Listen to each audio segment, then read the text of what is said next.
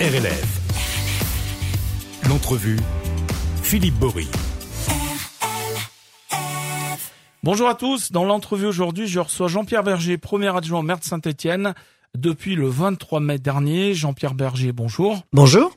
Alors vous êtes en charge, en plus donc de cette fonction de l'urbanisme et du logement, euh, qu'est-ce qui a changé, je dirais, depuis votre nomination en tant que premier adjoint? Ben, ma, je suis bien entendu maintenant en tant que premier adjoint beaucoup plus proche euh, de Monsieur le Maire, hein, de Gaël Perdriau, Mhm. euh, avec lequel euh, je travaille depuis déjà 2014 et avec lequel on a mis en place toute une stratégie de façon à redresser cette ville, avec euh, notamment des éléments visibles qui aujourd'hui sont reconnus par la majorité des Stéphanois.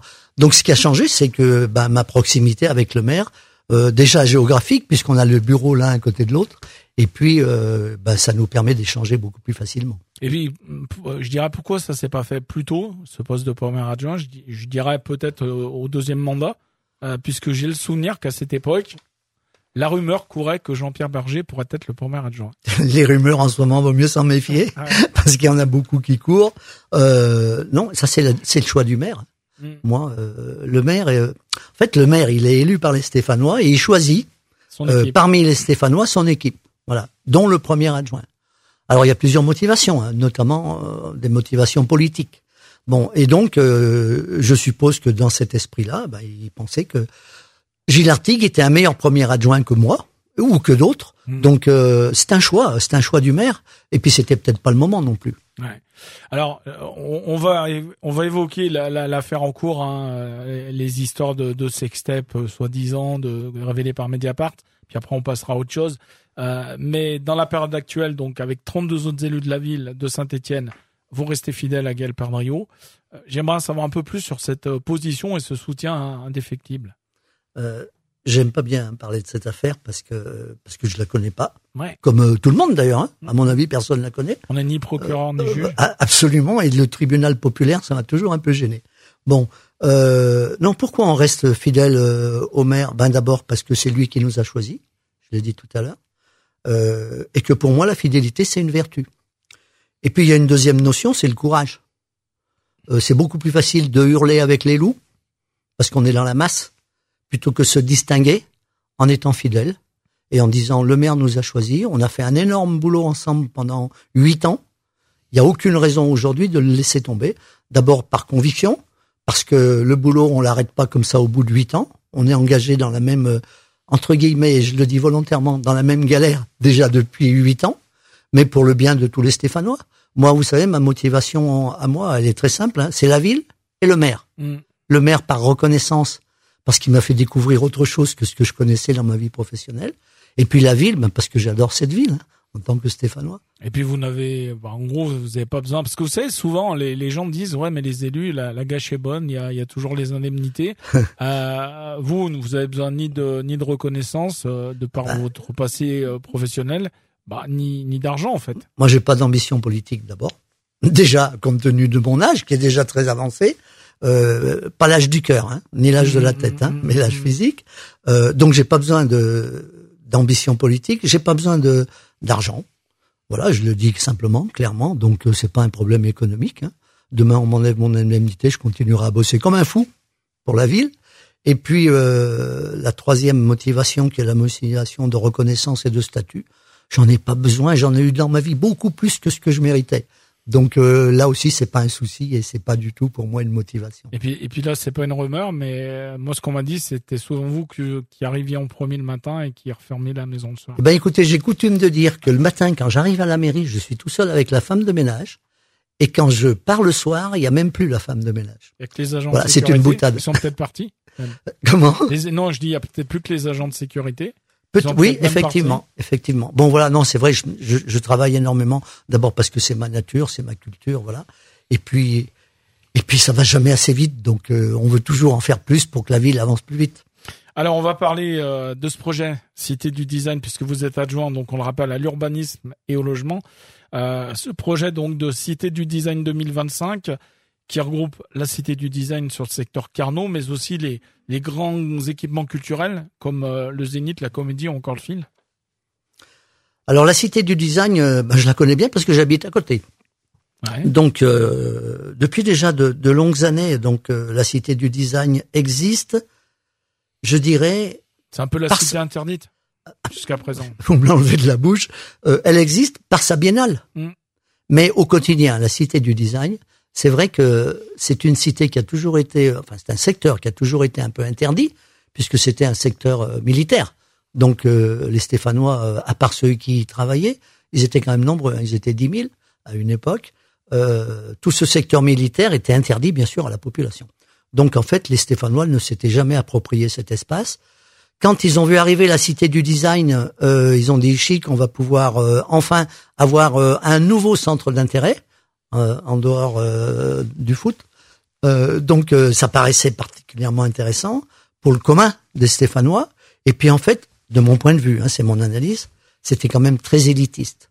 Et c'était très tourné vers deux types de population. Le premier, c'est la population étudiante, puisqu'il y avait le positionnement de l'école d'art et de design de Saint-Étienne. Et puis la deuxième population, c'est l'entreprise, puisqu'il y a une pépinière d'entreprise, des start-up, etc. Mais pour le Stéphanois lambda, euh, la cité du design, il n'y avait aucun intérêt. Et pour, à part l'intérêt patrimonial. je ne veux pas vous faire peine, mais c'est encore le cas. Hein. Eh, oui, bien sûr que c'est le cas. C'est pour ça qu'on veut changer. Et qu'on s'est donné 2025 euh, de façon à pouvoir changer radicalement l'attractivité de cette cité du design. Donc on va y faire un hôtel, on va y faire des restos, on va y faire des boutiques, on va végétaliser, on va mettre, on va, mettre des secteurs et des endroits pour lesquels on pourra se reposer, se poser, discuter de façon conviviale. Enfin bon, on va changer totalement l'esprit de cette cité-là. C'est en fait ce que vous voulez faire dans d'autres quartiers. Hein. On pense notamment au jardin de l'Éden, euh, vers la rue Blanqui. Alors l'Éden, ouais, pour euh, je sais pas pour ceux qui sont pas passés depuis un bon moment, c'est pratiquement fini les gros travaux. Et maintenant, on va, on est en train de sélectionner les entreprises pour pouvoir maintenant végétaliser et faire ce que les les habitants nous ont demandé, hein, puisqu'on a fait euh, six réunions publiques euh, et ateliers pour pouvoir euh, savoir ce que la population attendait de ce jardin. Alors, on revient sur la cité du design. Il y a eu de nombreux ateliers, donc même processus hein, avec les habitants du quartier. vous avez tenu au mois de décembre une réunion publique de restitution de cette concertation. comment il, s'est passé le processus? Ah ben, Le processus, il est déjà. Déjà, est-ce que les gens d'emblée répondent favorablement, les habitants? Euh, ben, il faut d'abord leur expliquer et leur dire pourquoi on veut les voir, et puis euh, communiquer pour euh, travailler avec eux sur sur ces différents projets dans les quartiers. Je voudrais simplement vous faire un petit peu la genèse de tout ça. Mhm. Pendant six ans, on a mis en place une stratégie, et on parle d'urbanisme. On a mis en place une stratégie qui était on démolit et on reconstruit. On démolit, on réhabilite. C'est-à-dire, euh, un des gros problèmes de Saint-Étienne, c'est qu'on a énormément d'appartements qui sont pas en très bon état. Donc on les réhabilite avec les bailleurs sociaux notamment, mais aussi avec les propriétaires particuliers qu'on aide à réhabiliter leur logement. Et puis on construit autrement. Quand je dis on construit autrement, c'est qu'on construit du qualitatif. Pendant longtemps, on a dit Saint-Étienne, c'est une ville pauvre. Si on met du qualitatif, jamais on va vendre. Ben en fait, c'est faux. Il y a un petit peu de tout à Saint-Étienne. C'est un petit peu le reflet de, de la France. Et euh, quand on travaille sur du qualitatif, ben en fait il y a du résultat et on attire de nouvelles populations. Donc c'est ce qu'on a fait pendant euh, six ans. Et puis euh, on a regardé les résultats. Premier objectif qu'on avait, c'était de stopper l'hémorragie. On avait perdu 50 000 habitants en 50 ans. Et depuis quatre ans. Et là ça remonte. Et depuis quatre ans, on a gagné 3500 habitants. Donc euh, premier objectif atteint. Deuxième objectif, on avait dit on va augmenter le nombre d'étudiants. Quand on est arrivé, il y avait 20 000 étudiants. Aujourd'hui, on en a 30 000 et on s'est fixé un objectif de 40 000. Donc là aussi, c'était une réussite. Troisième objectif, on va redévelopper l'attractivité de la ville et on va redévelopper du commerce. Et aujourd'hui, quand on se retourne, on a 540 commerces de plus quand on est arrivé. Donc tous ces objectifs-là ont été atteints. Maintenant, on passe à la deuxième phase. On travaille avec les Stéphanois, quartier par quartier, avec des réunions publiques pour pouvoir travailler avec eux sur le projet urbain de leur quartier dans les années qui viennent. Mais, mais déjà à la base, ça doit pas être simple, ce, ce principe, on va dire, de réunion publique dans la mesure où les gens, pendant tellement longtemps, et à juste titre, hein, ils avaient l'impression euh, peut-être qu'on leur demandait leur avis, mais que ça servait à rien parce que tout était déjà ficelé au-dessus. Euh, il y a déjà dans la démarche là le, le ce processus à, à casser peut-être. Oui, et puis ben vous savez c'est assez significatif quand vous participez à ces réunions publiques. Euh, quand ça se passait il y a quelques années, on avait une estrade il y avait des élus en costard qui avaient une projection Mhm. de ce qu'ils avaient décidé et prévu pour le quartier en question. Fini tout ça. D'abord, moi, quand je fais, c'est moi qui anime hein, toutes les réunions publiques. D'abord parce que ça me plaît, puis parce que je suis responsable de l'urbanisme. Bon, faut bien que quelqu'un s'y colle, et c'est un, super plaisir parce que moi, je suis pas en costard. Je suis en bras de chemise, les manches retroussées, le micro à la main, et je vais au milieu des gens. Je dis allez, qu'est-ce que vous en pensez? Comment vous voyez ça? C'est comme ça que ça fonctionne la réunion publique. Hein. C'est pas du tout magistral. hein. On n'est pas dans une école. C'est fini tout ça. C'est une autre époque. Et, et, et ben ça marche. Attends, c'est vraiment passion. Attendez, c'est vraiment vraiment passion des deux côtés. De notre côté, nous élus, au moins du mien, et puis du côté des habitants. Ouais, parce que les, bon, pour avoir assisté à, à quelques-unes, hein, notamment sur la Cotonne, sur le Soleil, euh, sur euh, Hmm. Terre Noire. Hmm. euh, en fait, ces réunions publiques, on a, on a presque l'impression qu'on est chez quelqu'un, quoi. Ah oui, mais Ça fait, ça fait pas le l'élu sur son sur son estrade qui dit qui détient la vérité, et puis les autres qui sont là pour euh, pour prendre les notes de ce qui va être fait. c'est-à-dire que moi, avant, moi, avant d'être élu, je suis stéphanois. Hein. Ouais. Je suis stéphanois, je suis citoyen, et puis les soucis qu'ils ont, c'est les mêmes que les miens. hein. Et, puis, Donc, euh, et puis arriver de la, arriver professionnellement, je dirais, de la société civile, ah, et, et pas avoir vécu toute sa vie avec la politique, on est peut-être euh, moins, euh, comment dire, c'est pas péjoratif, mais un peu moins déconnecté J'aime bien, ça me fait sourire ce que de vous la, dites. de la de la vraie vie. J'aime bien dire ça. Moi. Ce que vous dites, ça me fait, ça me fait sourire, mais j'ai aucun mérite, effectivement, parce que j'en viens effectivement du monde de l'entreprise. Ouais, ça, ça change quand même la vision des choses. Hmm. Ça change quand même la vision des choses. On a connu autre chose. On a connu ce que c'était que le marché, ce que c'était que la concurrence, ce que c'était de se friter avec son patron. Ça, on l'a connu. Et ça, on sait ce que c'est. Et ça, c'est des années d'expérience qui servent après dans ce monde-là. Moi, j'ai de la peine à dire que c'est un monde politique. C'est pas le monde politique, c'est le monde du citoyen, avec des représentants des citoyens qui avancent avec eux. Euh, voilà. Donc moi, euh, ce monde politique-là, surtout quand on voit tout ce qui se passe en ce moment, je vais vous dire, je me serais bien passé de ce monde-là. Par Mhm. contre, j'ai au moins le plaisir de travailler pour la ville. Voilà. Alors, on revient sur cette cité du design, sur ce projet euh, 2025. Euh, vous voulez en faire un quartier ouvert et agréable, on a bien compris. Euh, vous voulez aussi renforcer le pôle économique dédié aux industries créatives et l'enseignement supérieur en portant une attention particulière à l'école supérieure d'art et de design. Oui, euh, en fait, ce qui est bien, c'est qu'il y a euh, toutes les facettes de l'entreprise, hein, la facette formation euh, avec euh, ben, avec ces écoles, hein, ce qui est hyper important, mais ça commence par là. Et puis ensuite, la facette euh, pépinière de l'entreprise, c'est-à-dire ces jeunes qu'on a formés, on essaye de les retenir chez nous, hein, parce que si on vient les former pour qu'ils aillent travailler ailleurs, euh, on- on a fait que la moitié du boulot. hein. Par contre, les garder chez nous, euh, travailler avec eux pour qu'ils accouchent d'une nouvelle entreprise, ils restent chez nous deux, trois ans.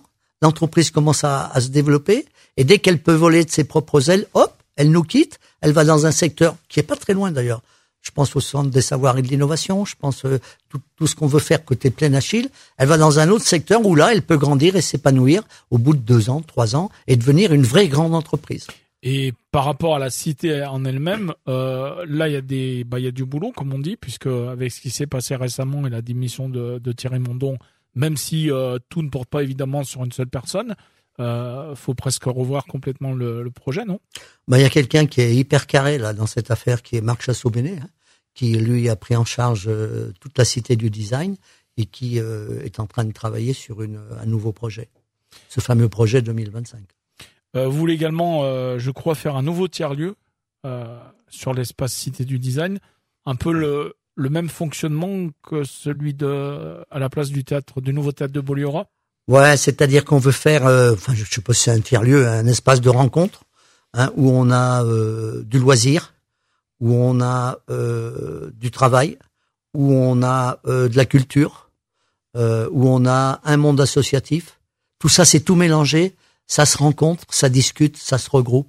C'est ça qui est intéressant. C'est pour ça qu'on appelle ça un tiers-lieu parce qu'il y a un petit peu tout. Mais, mais c'est euh, comment dire, sans être péjoratif, c'est un peu le le, le café d'avant dans le village où les, Ouais, les gens ça. se rencontraient. et- Oui, oui, c'est ça.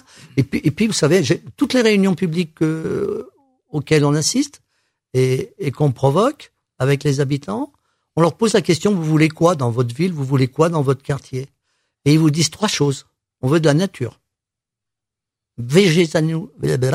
Végétalisez-nous la ville. Mhm. Deuxième, on veut de l'eau. La ville, elle a été créée avec le furan. Le furan, on le voit plus. Donc mettez-nous de l'eau un petit peu partout, parce que l'eau c'est tranquille, c'est serein, donc on voudrait bien de l'eau. Et puis euh, l'autre sujet, on voudrait bien un endroit où on puisse se reposer. Notre ville, on ne se pose pas, on traverse la ville. On va bosser, parce qu'il n'y a pas trop de distance à Saint-Étienne, il y a des transports publics efficaces. On va bosser, on prend vite le transport public et on arrive à la maison. On n'a aucun endroit à Saint-Étienne où on peut balader, se reposer, tranquille et se poser. Et on a et, on a pris ça en, à cœur. à cœur et on a dit ben, tout ce qu'on va faire maintenant, on va pouvoir mettre des espaces où il y a de la tranquillité publique. L'Éden, on parlait de l'Éden tout à l'heure. Euh, ben l'Éden, c'est exactement ça. Hein. C'est un mm. endroit où les Stéphanois peuvent se reposer, s'arrêter, discuter, papoter. Alors on appelle ça des tiers-lieux, on appelle ça des choses comme ça, mais mais c'est vraiment des endroits de détente. Alors en 2024, sur cet espace, il devrait y avoir également une nouvelle galerie du design euh, mm. sur près de 1000 mètres carrés. Euh, qu'est-ce qu'on va y retrouver? Ben on va y retrouver tout ce que les gens appréhendent mal quand ils parlent du design. Hein. Mm. On parlait tout à l'heure de l'élitisme, euh, ben on va parler du design au quotidien, du design au niveau de l'entreprise, de l'histoire du design, et tout ça au niveau national. Ça va être la seule galerie, et la première galerie nationale du design qui sera implantée dans une ville autre que Paris. Euh, justement, la Biennale, puisque euh, la Biennale aujourd'hui, tout le monde connaît la cité du design par la Biennale. le problème, effectivement, c'est qu'en dehors de la Biennale, les gens connaissent moins ou pas, ou ils, comprennent pas bien, même pour certains. Euh, cette biennale, donc, elle dure désormais quatre mois. Euh, c'est la bonne formule, mais surtout, euh, comment la rendre encore, je dirais, plus populaire?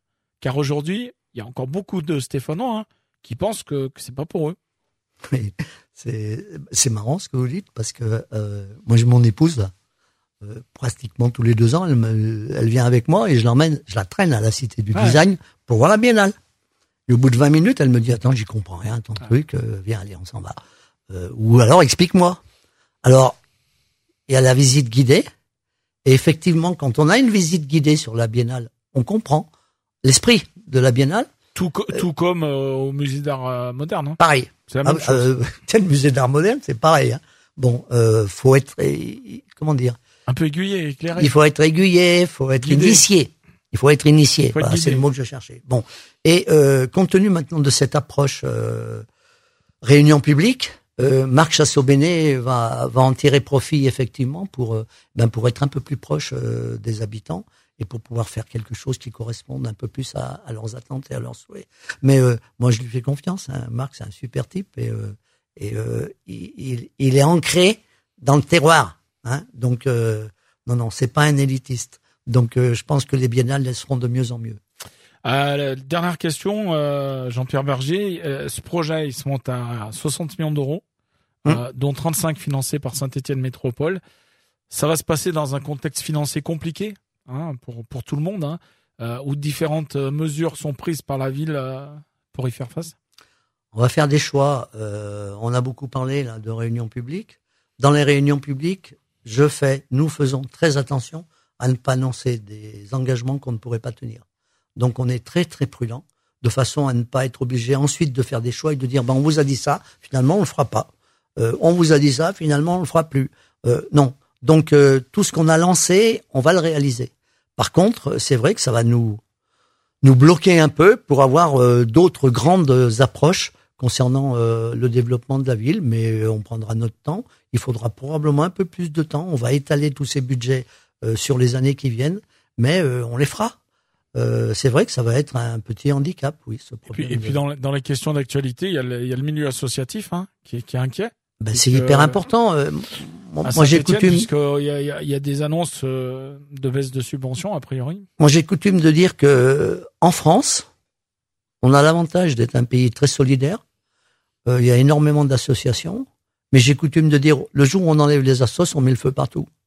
Parce que c'est un complément à ce que peuvent faire euh, les élus, c'est un complément à ce que peut faire ou ne pas faire l'État. Et s'il n'y avait pas les associations, tout le monde s'écroulerait. Donc euh, on est très très attaché au travail avec les associations. Par contre, à un moment, il faut faire des choix. Et les choix, il faut qu'ils soient rigoureux. Comme dans, on parlait de l'entreprise tout à l'heure, comme dans une entreprise. C'est-à-dire, il y a un moment, il y a ce qu'on peut faire ou ne pas faire, et, et quelquefois, il faut réduire la voilure. Et, puis, et puis, puisqu'on parle de secteur, donc euh, autour de la cité du design et qu'on parle du milieu associatif, Mm. euh, même si la question mériterait sans doute d'être plutôt posée à Siam Labiche, il y a l'amicale Ligue de la qui vient de déposer le bilan. Euh, comment la ville, elle peut, elle peut réagir dans, dans ce cadre-là?